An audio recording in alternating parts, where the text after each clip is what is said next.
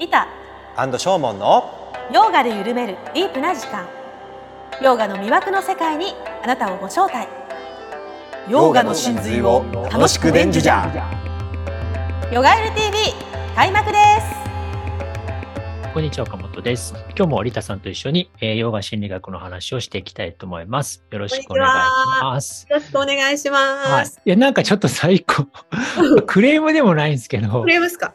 あの、あいやリあのタさんの難しすぎるんですか？声じゃあリリタさんの声とうん僕の声質がうん全然噛み合ってなくて、多分。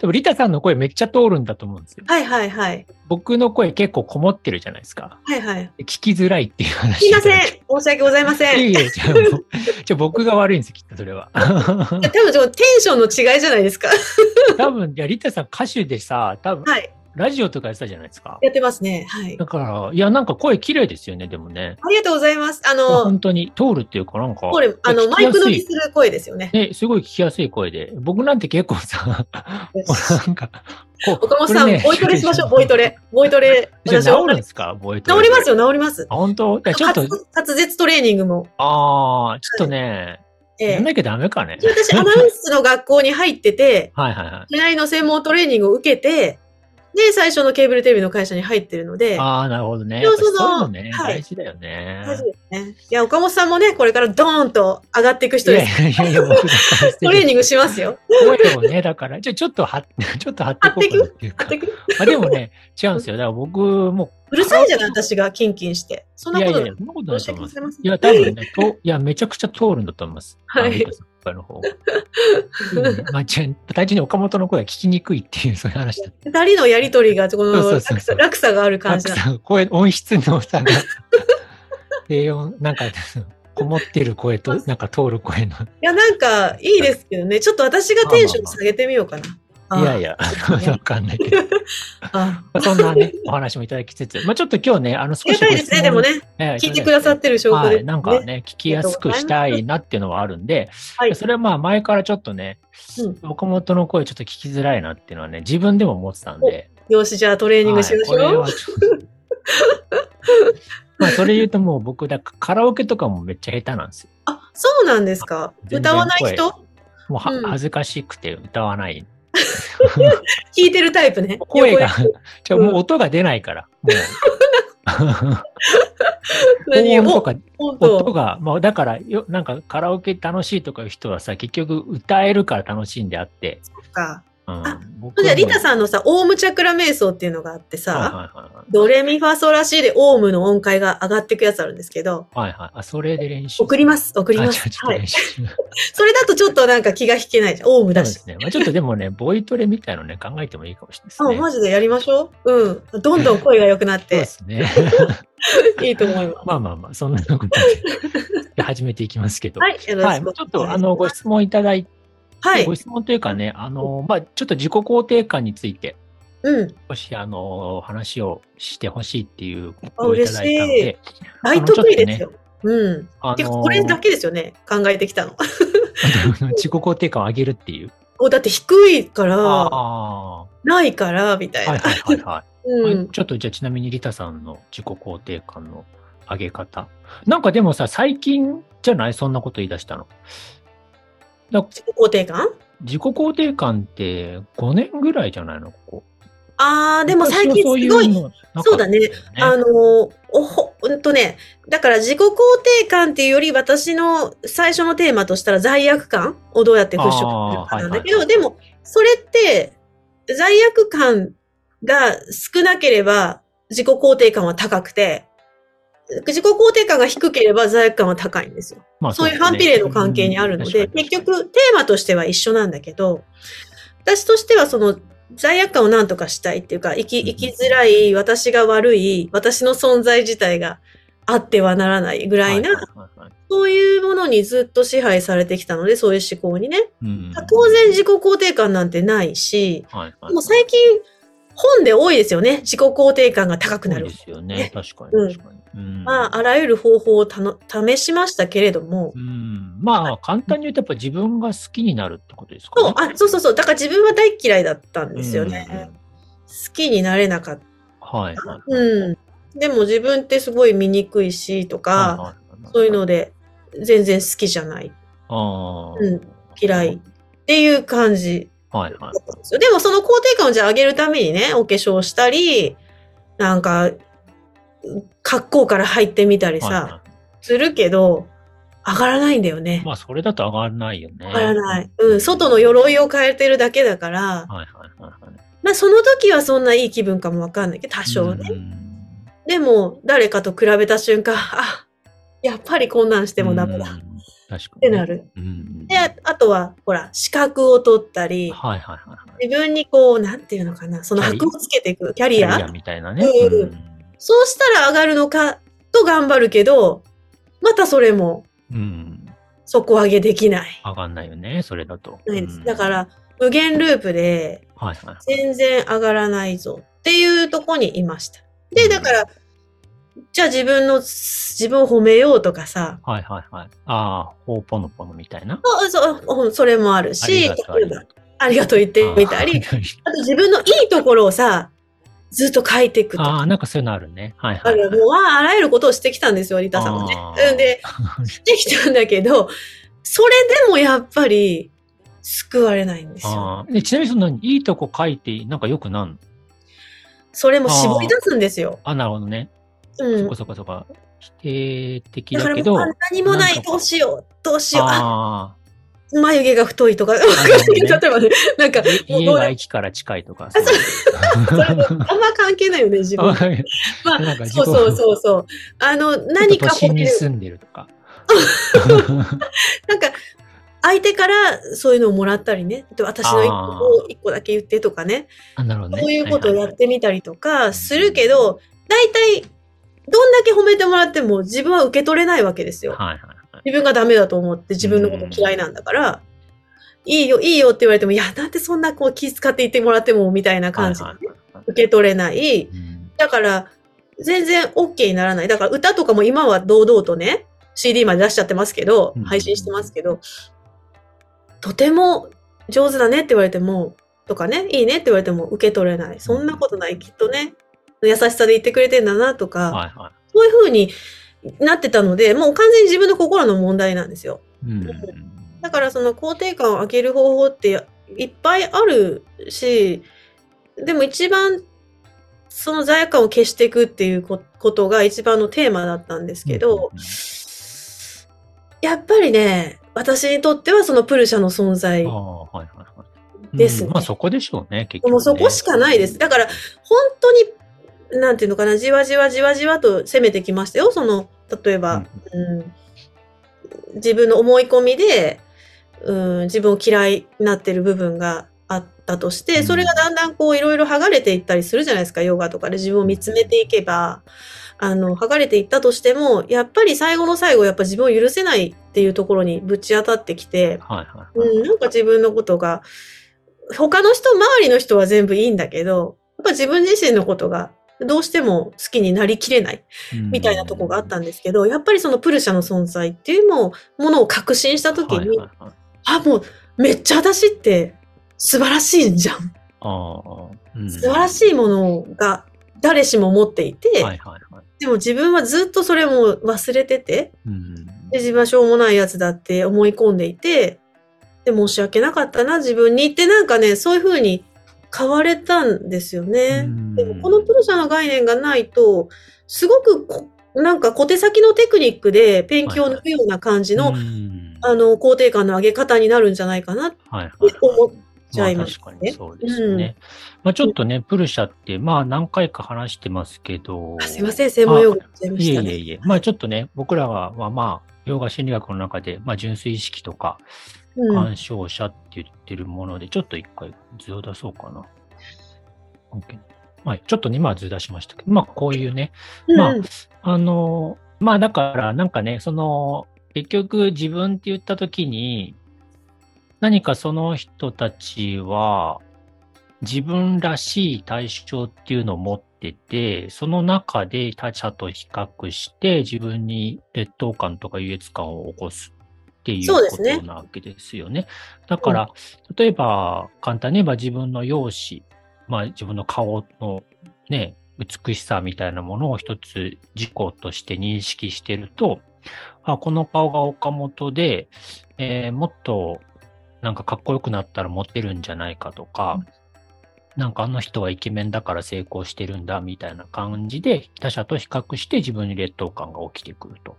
うん。でそうなった場合、じゃあもうちょっと整形したら、整形してかっこよくなったらうん。自分は、あの、他人から評価されて、もっと自分のことを好きになれるんじゃないかとか、そういうふうに考えるわけですけどうん、結局そういうふうに、なんていうか外界のものだけを良くしていっても、一時的には、それによって、まあ、なんていうかな、少し自分が、まあ、例えば整形してね、かっこよくなったら自分のことを認められるうん。なんかこう、好きになるかもしれないけど、結局それだけだと、例えば例えばその比べる基準ってね、あの、どんどん変わっていくし、結局、なんか、ああ、顔は良くなったけど収入が低いとか、そうそう、また見つけてね、そうそうそう、別のとこでな、ちょっと身長が低いとかさ、必ずネガティブなものを見つけますねそうなん。だよね。うんうんなんか、整形したはいいけど、本当に自分の好きだった人には振られるとかさ、なんかそういうね。足らないわけ。ずっと足らないのがね、起きるわけですよね。そうそうそうそだから、結局そういう、まあちょっとね、リタさんもさっきおっしゃってたけど、うんそういう結局小手先のことだけだと自己肯定感ってあんま上がんなくて、う。そうね。かえってその負のスパイラルにはまっていく。こんだけなんかね、頑張ったけど、うまくいかないとか。そうそうそう。そそういう風になっていったりもするので、うなんでまあ、基すよ。本的にはやっぱり、あの、なんていうかな、やっぱその背後にある、まあ、さっきね、あのリタさんがプルシャとか言ってた、そのうん純粋意識とか、うん見てる方の側の自分っていうものの存在っていうものをちょっと認識していくっていうのも、やっぱりすごく大きなそうですよ目ね。的ですね。だからさ、うん罪悪感とか劣等感っていうぐらいだから、まあ自己肯定感も感がつくんだけど、はいはいはい。結局は幻なんだよねって思うんですよね。うん。心が作り出したものだし。うーん。そうですね。そうそうそう。だから本質とはまた別だから、うん。後者みたいな絶対的なものの光みたいなのを感じたらうん、そうですね。うん、だから、まあなんか、あくまでも、その、まあ、なんていうかな、ちょっと一つ考えるべきなのは、自分が今持ってるものとか自分の容姿みたいなものって非常に儚いものだっていう捉え方をしていくわけですよね。だから、仮にね、なんかちょっとこう、なんだろうな、自分の容姿が良くなったとしても、すぐそれは年を取って衰えていくものだし、うんうん。お金をたくさん稼いでたとしても、なんかそういうものも結局はね、あの、場合によっては、ね、収入がなくなる場合もあるし、自分が、なんていうか、この業種ではトップだったけど、それがまた入れ替わってね、違った業態が、ね、あの、注目されるようになるかもしれないし、だからさ、そういう変化が怖いんじゃない？え、あのそう変、化していくみたいなね。な失っていくわけじゃん、そういう風に。そうです例えば今の容姿があったとして、私にはないけど、めっちゃ美貌があるとしたら、こう、それを失っていく恐怖の方があって、で、それにしがみついてアンチエイジングとか頑張るわけじゃない？そうですね。うん。だからお金があればそれを今度失いたくないっていう今度になっていくわけじゃん、でも結局やっぱ限界があるからね、アンチエイジングも。うんそうなんだよ。ね。そこを最初から分かってたらだいぶ楽だけど、うんなかなか思わんよね、そっち側にはね。そうですね。うんだから、ちょっとそれを、なんていうかな、引いた視点で見るっていうか、まあね、僕たちのその体みたいなものは、ね、まあちょっと、まあ前から少し話してますけど、輪廻するようなものだとしたら、まあね、なんていうかな、まあ移り変わるものとして、そんなに重要視しないっていうか、うん。うん、だから、もうちょっと、なんか現れてるものの奥に、そういったものを作り出す力があるとか、もっとその、それらを見てる純粋な意識作用みたいなものがあって、そっちの方が自分の本質で、うん。何か現れてる自分の姿、形とか、現れてる思考とか、そういう能力みたいなものは、まあ、非常に限定的なもので、自分の本来のものではないっていうね、そうだよねだからそのそうこの自分をする。自分と思い込まされてるし、この自分と誰かを比較されてうん育ってきてるじゃないですか。順位をつけられ、誰かと比べられ。ってなると、当然この自分を自分として認識してるので、うん劣等感感じるのは個人ですからね、分離してるわけだから常に比較の世界に生きてて、苦しいよね。どうそれは苦しくなるよね。でもこれだけだって思ったら本当に苦しいと思います。うんうん。だから、まあ、一つのね、可能、なんか、うーん、まあ、可能性の一つにしか過ぎないっていうかね、うん今の自分の姿もね。だから、そういうふうにちょっと客観的に捉えるってことと、もう一つは、やっぱり、あの、人を否定しないっていうのはすごく大事でしょうね。だから、ね。ね、なんか、あの人貧乏だからなんか嫌だなとか、なんかそういうのあるじゃないですか。うんうんうんあの人見てても、なんかあの人貧乏そうとか、あの人なんか育ち育ちが悪そうとか、なんかそうすると結局自分を否定してることになるんだよね。そうそう、そういうふうに人を否定すると、結局もうその中に、あの、貧乏人は悪くて、金持ってる人の方がいいみたいなね、基準が出来上がってしまって、そうすると、自分と自分よりも収入がない人を比べてるときは自分が勝ち組で相手が負け組だけど、自分よりも収入が高い人が現れたときに自分が負け組になっちゃうわけですよ。はいはいはいはい。相対的にね。だから、結局は自分が相手を見下した同じ基準で自分もね、その人から測られる。あ、ね金持ちのあの人は私のことを貧乏人だと思って、ね、あの、見下してるっていう風な印象がどうしても起きてくるので、基本的にはそういう、いや、そもそもお金持っていようが持ってまいが、人を平等に見て、うんうんあの、そうそうそう。だからさ、今のその平等に見てとか、うん、人に対する慈悲とかがあるじゃないですか。生き方の、あの、指針としてね。その、人に優しくしようとか、親切にしようとか、うん、まあいろんな人が言ったとしても、まあ自分は区別なくありたいなって、うん、これとするじゃないですか。で、そう、そういう生き方してても、自分だけを低く見るんですよ。自己肯定感が低いと。うん、自分を犠牲にして、他の人に尽くしたりとか、はいはいそそういう私は生き方だったので、全然自分大事にしてないのに、他人大事にしてるみたいなわけのわかんない状態になってるんですよね。あでそれだったら平等じゃないじゃんと思うわけなんですよ。はいはい。まあ確かにそうだね、他人を大事にするように、他人にを慈しむように、自分を慈しむのが平等ですよね、真の平等って。うんそうですね。うんだから自分のことを本当に、あの、後回しにしてやってきたなって思った時に、あ、全然自分は平平等じゃなかったし、うんあの、自分に申し訳ないことをしていったなっていうふうにあ気がついたんですよ。だからはい他人に慈悲を、慈悲を与えるんだったら、自分にもちゃんと慈悲慈悲を与えなくては、それは全然対等じゃないし、平等でもないし、はいはいはい生き方としてやっぱ歪んでたなっていうふうに思いました。そうですね。だから、うんまあそういうふうにね、なんか、そういう人をひひ非難しないと同時に、やっぱ自分も非難しない方がいい、そういうことなんですよ。だから自己否定してるじゃないですか。基本的に自分はダメだ。何やってもダメだとか、人、人を批判してるってことは自分の中のその可能性も否定してるわけでしょ否定してるから、ね。批判してるわけなので、自分を受け入れるっていうことが、ものすごく、もう今の自分でいいんだよねっていうところで、いろんな人がいていいし、そこの中の自分っていうのも、これでいいよねってなった時に開けるというか、まあちょっと諦めの境地というか、いい意味でね。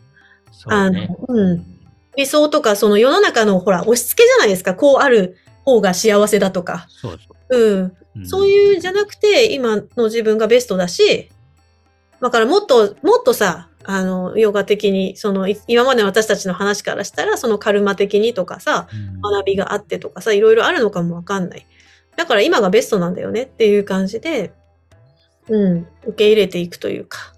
そうですね。うん、うん、だからまあちょっとそういうのはなんか気をつけないと結構自然とさ、うん。自分のマインドが勝手に人と比べて、なんか優越感とか感じてる場合がね、結構あるから。これってあれなのかな？やっぱ、あの、そういうシステムなのかな？やっぱ心の働きで。やっぱ比べないといけないじゃん？そう、なんていうのかな？おお魚とこのが大きいとか小さいとか。一つはまずちょっと前提として、あの、そのことに対してなんか喜びを持ってるっていうことなんですよね。うんうんうんだから、例えば、お金持ち、あーじゃあ、まあ、ジャリタさんが、えっ、と、まあ、事業参加かなんかで学校に行きます。じゃあ仮に自分は軽自動車乗ってて、ベンツ乗ってるお母さんがいた、羨ましい、あの人素敵って思って、ね、かたやチャリンコで来るお母さんがいたら、あの人貧乏そうだな、みたいな、そういうさ、ジャッジが入るとしたら、うんうんその前に、ああ、リタさんの中で、ベンツかっこいいみたいなさ、うんうん。そういう、なんていうか、物事に対しての憧れみたいな喜び、うんうんそういうものが、まずはあるはずですよね。うんうんうんうん。だからそれを基準として、あベンツかっこいい、ベンツ乗ってる人は素敵みたいな、お金持ちだみたいな、うんそういう、ねうんあのーまず印象が作られているはずなので、だから、大元をたどると、やっぱり、そういうところから始まってるわけですよね。そうなんだよね。だから、まあ、ちょっとさ、普通一般的にはあんまりそういう喜び自体を自分で制御するってことはしないんだけど、うんうんうん。めちゃくちゃ浴びてるわけじゃん、そういう喜びの情報みたいな。っていうか、要は結局 CM とかさ、うんうん全部かっこいいでしょ。そうだねなんか。、うん。とうんか、うん雑誌で紹介されるさ、なんか生活とかめちゃくちゃ、はいはねドラマとかもおしゃれじゃん綺麗な家だもんね。綺麗な部屋でね。そういうものを見てさ、ああ、なんかいいなっていうふうに喜びを得る。うんうんいやー、なりたいなとかさ。喜びなんだね、最初はね、うんそれ。最初はそういうなんか憧れみたいなもんですよね。こっからなんか、おかしくなってきますよね、で徐肉々にそういうふうにさ、うんなんか、あああいうふうになじゃあそうじゃない人は、ね、あなんていうのかな、ちょっと劣ってるみたいな、そういうふうのを見ながらさ、ちょっとそういうそうなれないこう自分がうん惨めとかでしょ？そうそうそうそう。うん。うん。うん。だから、まあ、結局、一つはそういう、今すごく情報がある社会ですから、実際はその自己肯定感って下がりやすいんですよ上がりやすいよね。だってさ、うんキラキラのさ、なんか投稿いっぱいあるじゃん、インスタとかでこんな美味しいの食べましたとか。うんいけねえ、こんな店みたいな。なんか可愛い、可愛く撮れんじゃん、しかも。撮れもう加構工やばいですからね。もう、リカさんも加工しましょうかね。そうするとさ、なんか、うんまあ、比較しやすいものが、まあそういうの、あ、この人可愛いとか美しいみたいなものを見ると、やっぱそれにね、乗じて、それをきっかけとして、またいろんなさ、ジャッジとかがね、入ってくるわけですね。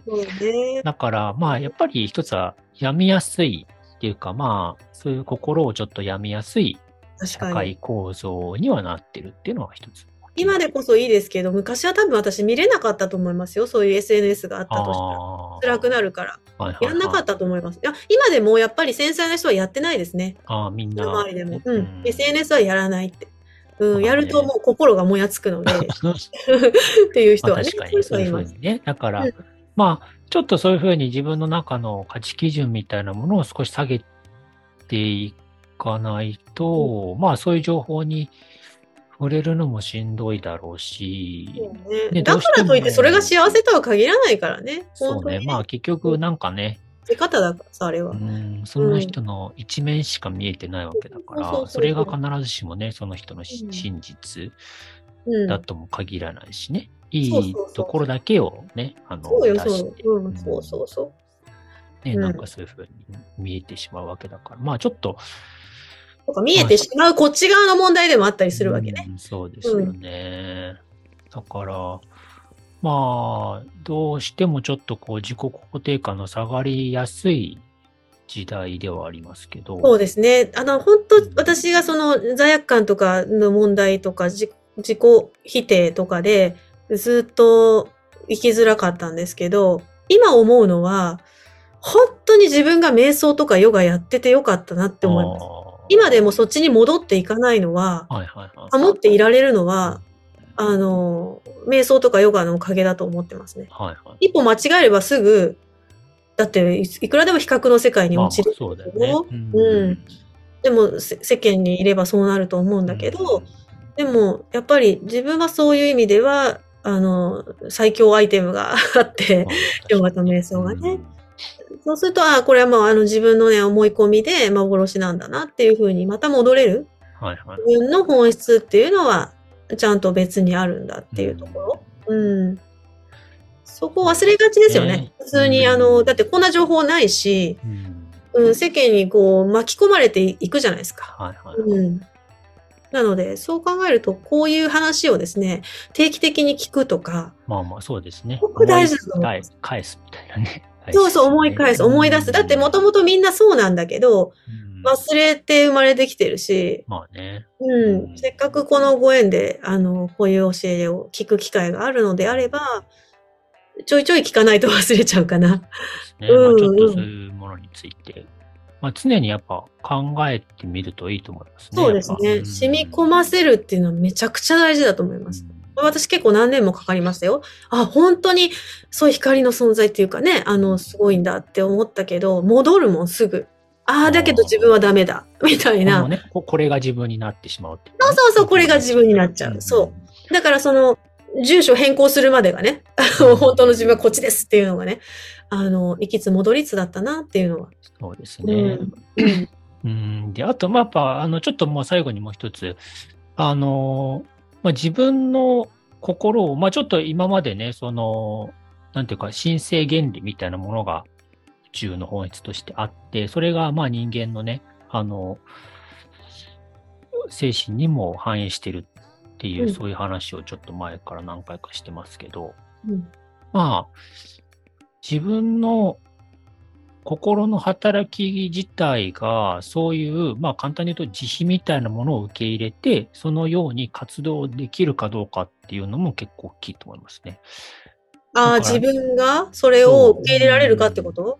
なんていうか自分がそういう、そういう働きをしてるかどうか、何かその他者のために、あうんうんうんうん。の、自己、なんていうかな、貢献してるっていうか、他者貢献っていうか、うんうん。何か他人の幸せのために自分が働けてるかどうかっていうね。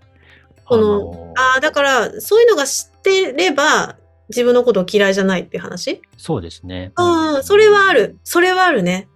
うんだ。から、役に立っているというか、本当に喜んでもらってるっていううん何か自分がその信じてるようなものに対して自分がちゃんと貢献できてるっていう、そういう、なんていうか自分の役割みたいなものを、あの、明確に持てるっていね。うことでしょうね。だから、あーまあなんかそういう原動力みたいなものをやっぱ心は本質的にも求めてるんうんうんうんうん。だという、まあそれはまあヨガの一つ、まあバガモットギーターなんかそういう視点がありますけど、うんうん、そうだよね。うん。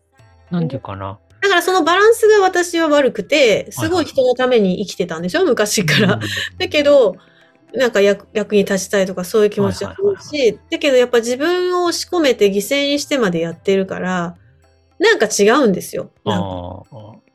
同じように自分を大事にはしてないから、燃え尽きちゃったりとか、はいはいは体調悪くしちゃったりとか、い。うん。なんでこんな分かってくんないのみたいになったりとか、はいはいはい。だからそこにちょっとなんか、私のを認めてっていう、なんていう、承認欲求と一緒に乗っかってるから。だから承認っていうところもすごい大事で、他者から承認を得たいと思ってるんですよね、そういう時って。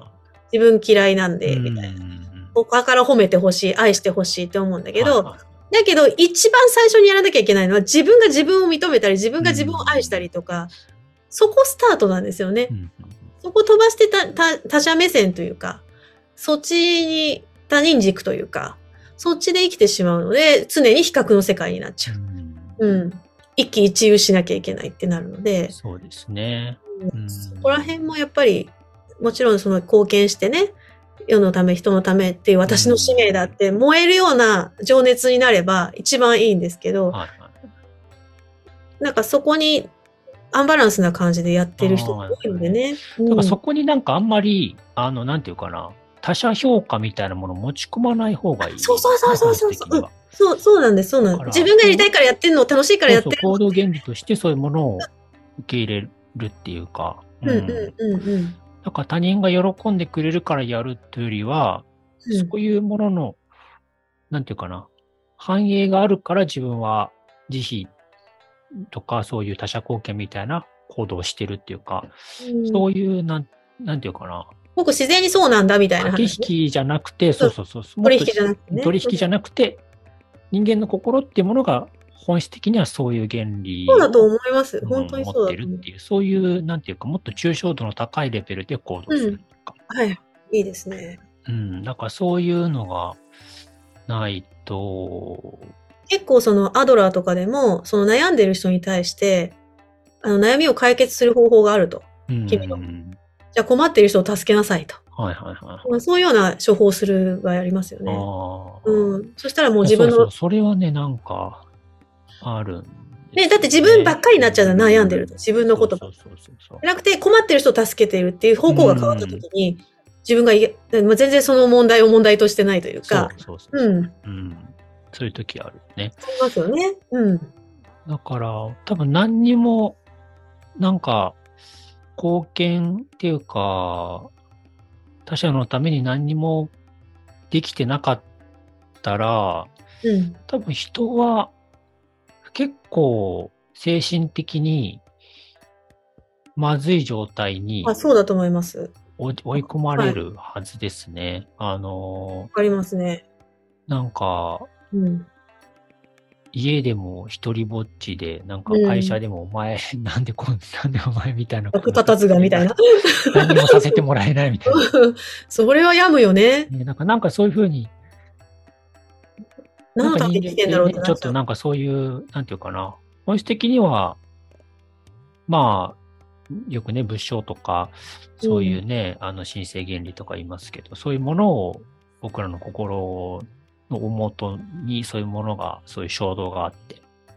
まあそうですね。あの、まあ、ママさんあるあるですけど、まあ女性なら多分共感していただけると思いますけど、一回、あの、子育てとか妊娠とかでね、私たち一回社会からこう、スッと引く時があるんですよ。うん。で、その時って、すごい社会から切り離されたような孤独感を感じるんです。はいはいはいはい。子育てで大事業やってるじゃんって言われるんだけど、うんすごく役に立ってないような感じがしちゃうんですよ。はいはいはい。なんか、みんな働いてて、なんかね、世の中のこう、う循環の中にいるけど、なんか自分はすごく子供と二人っきりで、まだ喋れないね、子供といて、なんか私って世の中の役に立ってんのかなみたいな。はいはいはいのももっと前にバリバリ仕事でね、やってた人は特に、そのギャップで結構苦しんだりしますよね。でもそこの中で、例えば子育てサークルとか作って、なんか子育てママの悩みを聞こうとかね、はいはい。そういうふうに活動していくと、なんかやっぱり元気出してく、なってくっていうか、うん、なんかそういうのはね、すごい自分を経験しましたよね。はいはいはい。うんまあそうでしょうね。だからなんかね。ねうん、まあでももちろんね、子育てだけでも十分な。そうなのよ。社会貢献なんだよ。。すごいことなんだよ。でもなんか人とのつながりが薄くなった感じうが、んすごい寂しさを感じた時があそうね。だからそういうのはどっちかっていうと、うんなんていうかな。やっぱちょっと駆け引きの世界にまだいるんだと思いますね。そうだね。だから、なんか自分がしてあげたのに、赤ちゃんって別に返してくれないじゃないですか。うんうんうんうん。その、お母さん、ね、うんありがとうとか大好きとかさ、別に子供もそんな返してくれなかったりしますよね。うんだから単純に、なんていうかな、もう、そういう、じゃあ慈悲の原理って、ただ与えるだけで、その、うん無報酬っていうか、あねの、何か自分が駆け引きで得ようっていうことがないうん。んですけど、そこの段階までいけたら、まあ、基本的には心の問題は、ほとんど、あの、なくなる。そうですね。子育てやってる中でそういうふうにお母さんは成長していくんじゃないでしょうかね。確かに最初はやっぱりね、うん駆け引きから始まるね。うんうん。だからなんかそういうのはすごく、まあ確かに子育てなんて本当にそういう自信みたいなもんですよね。ないとできないですよね。うん。すべてを削ってやりますからね。なんで言うこと聞いてくれないのみたいなさ。クソババアって言われますからね。ねえそういう、なんか、報酬がないじゃないですか。そう、全くないですよねね。まそう本当はそういうもんだと思いますけどね、うんその慈悲の原理っていうのは。うんうんうんうんなんかそういうのは、まあ、確かにね、子育てもそうだけど、なんかそういうのをちょっと他にも振り向けるっていうのはやっぱすごくいいと思いますけどね。なんかなんかそういう行動をする。例えばお年寄りでもさ、70代とか80代でボランティア活動されてる方ってめちゃくちゃ元気なんですよね。うんなんかやることがあって、使命があって、なんか、にすごい負け取れなぐらいな元気があって、うん。なんかそういう温かさというか。う、ん。ねまあやっぱり人間の心の本質なんだと思いますけどね、うん。そういうのが。だから、ね。まあ、なんかね、一つやっぱ、その、なんかね、まあ、ちょっと瞑想とかで言うと、ちょっとそういうさ、瞑想して悟るみたいな話もありますけど、うんうんうん。やっぱりなんか人間の心自体はすごく活動的なものっていうか、うんうんうんうん。ただなんか座って OK っていうだけじゃなくて、沈める方の瞑想？あ、そうそうそうそう、うん。うんでももうちょっとなんか人に与えようとするね、人の。だから慈悲の瞑想をするんだとしたら、自分の中の慈悲があるとしたら、それを表現しないとね。そうですね。行動とかでね。うん活動していかないと活動うんうんううん。ことですね。動けるんだまあちょっとそういう、うんああね、まあちょっと、まあまとめ、まあちょっとそういうね、まあ、一つあんまりやっぱ人をジャッジして判断してる人は自己肯定が基本的に下がるし、自分にもジャッジしてるからうね。んうん。人にジャッジしてるってことは。そういうことなんですよね。うん。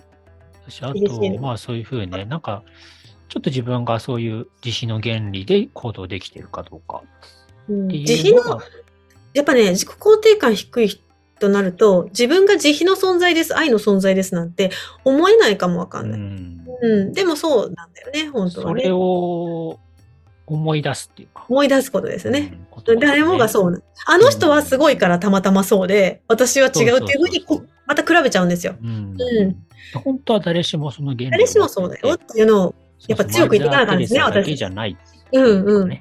そうですね。うん本当にそう思います。あの、ズブズブに私も本当に、あの、暗暗い人間だったので、ここからここまでね、あの、立ち上がってますので、あの、ぜひ、そうですあねうんまあやっぱりそうね、自分の可能性みたいなものを、そうですよ。んうんそういうのがあるっていうふうにね、あの、だからそういう。確信持てるか大事ですけどね。うんそういう、なんていうかなうん、肉体とか自分の能力とかそういう思考力みたいなものとはまた別の純粋なそういう進化って言われるのは意識作用があり、そういう至福の状態もあるし、まあ宇宙の根本的な原理としてのそういう神聖な原理を反映する自分の慈悲の心みたいなものも誰しもが持ってるっていうことをやっぱもう一度思い返す。多分ね、そういう、あの、肯定感低いとかそうやっていう感じの人って、すごい繊細なので、なんとなく目に見えない何かっていうのは、うん。感じていらっしゃるんじゃないかなと思います。だって目に見えない敵意とかまで感じるので、あー。あの人私のこと嫌いかもしれないとか、あなんかちょっと機嫌悪い今日とかって、そういうのも感じちゃうので、だから逆に言えばその目に見えない素晴らしい、その感性っていうのは素晴らしいから、目に見えない何かっていうのを感じる力っていうのも持っていらっしゃると思うんですよね。。うんうん。だからこそそういうのが私はすっと信じられたし、はいはいはい。だよねって思ったんですよね。うんうん、そこに疑いはなかったのでそう、ですね。うんまあ、ちょっとそのね、確信を深めていくっていうのは、やっぱちょっと勉強するっていうか、まあ、知識の何回もね、ちょっと、はい、うんやっていくといいんじゃないかなと。まあ、引き続きね、ちょっと洋菓子留学を。はい、一緒に、一緒にね。はい。まあ、ちょっとそれはまあ、すごく大事なテーマですね。そういう、はいうんありがたいですね、こんな風に。原理とね、いただいて純粋意識みたいうんなですね。うん。うんですね。はい。ということで、まあ、ちょっとはい今日はこれぐらいにしましょうか。はい。はい。ありがとうございありがとうました。ございます。失礼します。ます。ヨガユル TV 今回も最後まで見てくださってありがとうございましたご意見ご感想等お待ちしていますメールアドレスはプロフィール欄概要欄にございます。それでは次回もお楽しみに。